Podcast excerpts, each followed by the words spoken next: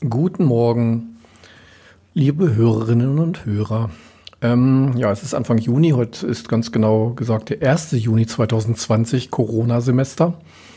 Und ähm, wir wollen die Situation dafür nutzen, da ja Anfang Juni eigentlich immer die Bewerbungen für das Wintersemester beginnen, die Bewerbungsverfahren.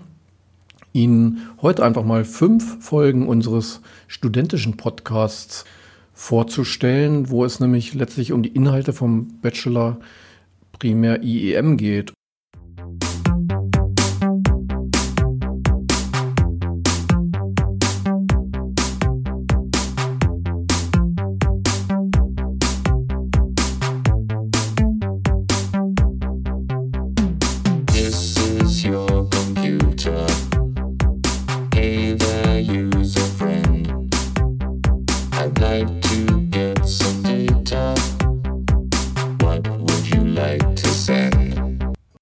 Und zwar äh, geht es in den fünf Folgen, das sind die Episoden 2.2 bis, bis 2.6, geht es darum, wie ist der Studiengang aufgebaut, in diesem Fall IEM, was für Nebenfächer kann ich beleben und welche gibt es überhaupt, kann ich meinen Schwerpunkt wechseln, äh, wie ist das Notensystem aufgebaut?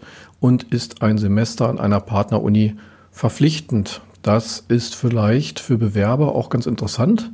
Deswegen ist es ähm, vielleicht ganz nett, wenn wir das einfach mal vorspielen. Das sind fünf kurze Episoden, die wir spielen werden. Und da kann man sich vielleicht, wenn man sich gerade für den Studiengang, insbesondere IEM, interessiert, äh, kann man sich die ja mal anhören. Das geht ja relativ schnell. Die sind ja immer unter 90 Sekunden lang. Ja, Fakt ist, ähm, eigentlich ist heute der 1. Juni und eigentlich sollte das Bewerbungsportal freigeschaltet sein an der Uni. Äh, wahrscheinlich bedingt durch Corona und ähm, auch dadurch, dass heute Feiertag ist, ähm, ist das noch nicht so. Also unter unihildesheim.de Studium Bewerbung findet man die ganzen Informationen. Zum Beispiel Anfang Juni äh, werden die Bachelorstudiengänge freigeschaltet. Fakt ist aber, dass äh, in der Regel bis zum 15.07. Bewerbungsschluss ist und man sollte ab morgen, würde ich sagen, dieses Portal mal beobachten und sich dann gegebenenfalls online dort bewerben. Ähm, dort gibt es auch eine FAQ-Liste, dort gibt es äh, sehr schön aufbereitete Informationen zum ähm, Bewerbungsverfahren. Deswegen gucken Sie da ruhig mal drauf und äh, wenn sich da einfach noch nichts tut, dann hören Sie sich einfach diesen Podcast bis zu Ende an. Fünf Episoden, und beim nächsten Mal in zwei Wochen machen wir dann wieder frische Inhalte. Ähm, dann ist auch Steffi wahrscheinlich wieder dabei.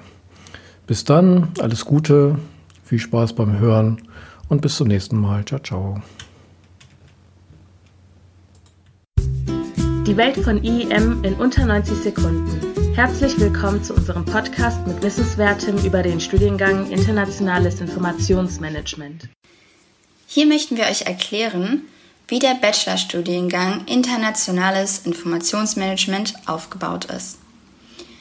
Der Studiengang Bachelor IEM beträgt sechs Semester in der Regelstudienzeit. Wie lange man studiert, hängt letztlich natürlich von der eigenen Person ab. Innerhalb des Studiengangs gibt es verschiedene Schwerpunkte und Nebenfächer, die je nach Interessen und Fähigkeiten gewählt werden können. Zu dem Studiengang zählt auch das obligatorische Auslandssemester oder Praktikum und ein Projekt, welches auch als Vorbereitung für die Bachelorarbeit dienen kann. Der Bachelor gilt dann als abgeschlossen, wenn 180 Punkte gesammelt wurden.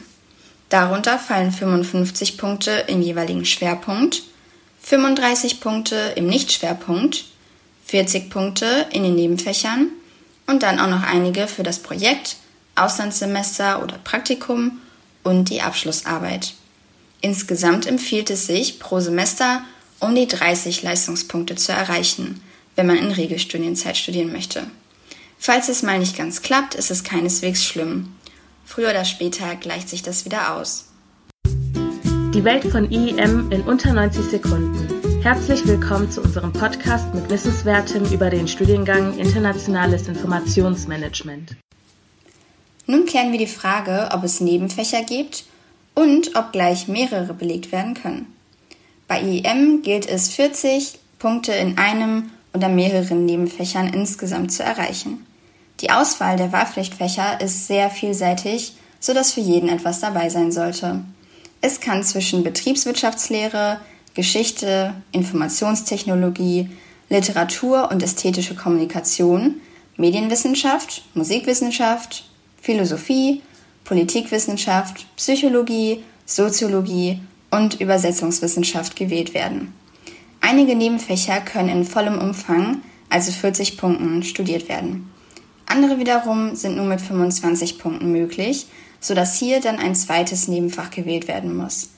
In diesem werden dann 15 Punkte erreicht. Falls ein Nebenfach aus diversen Gründen gewechselt werden soll, ist das natürlich auch möglich. Hierzu reicht meist ein Gang zum Prüfungsamt aus.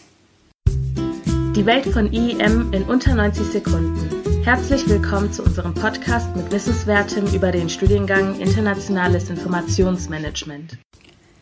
Wie nun schon bereits bekannt ist, wird im Studiengang Bachelor IEM ein Schwerpunkt gewählt.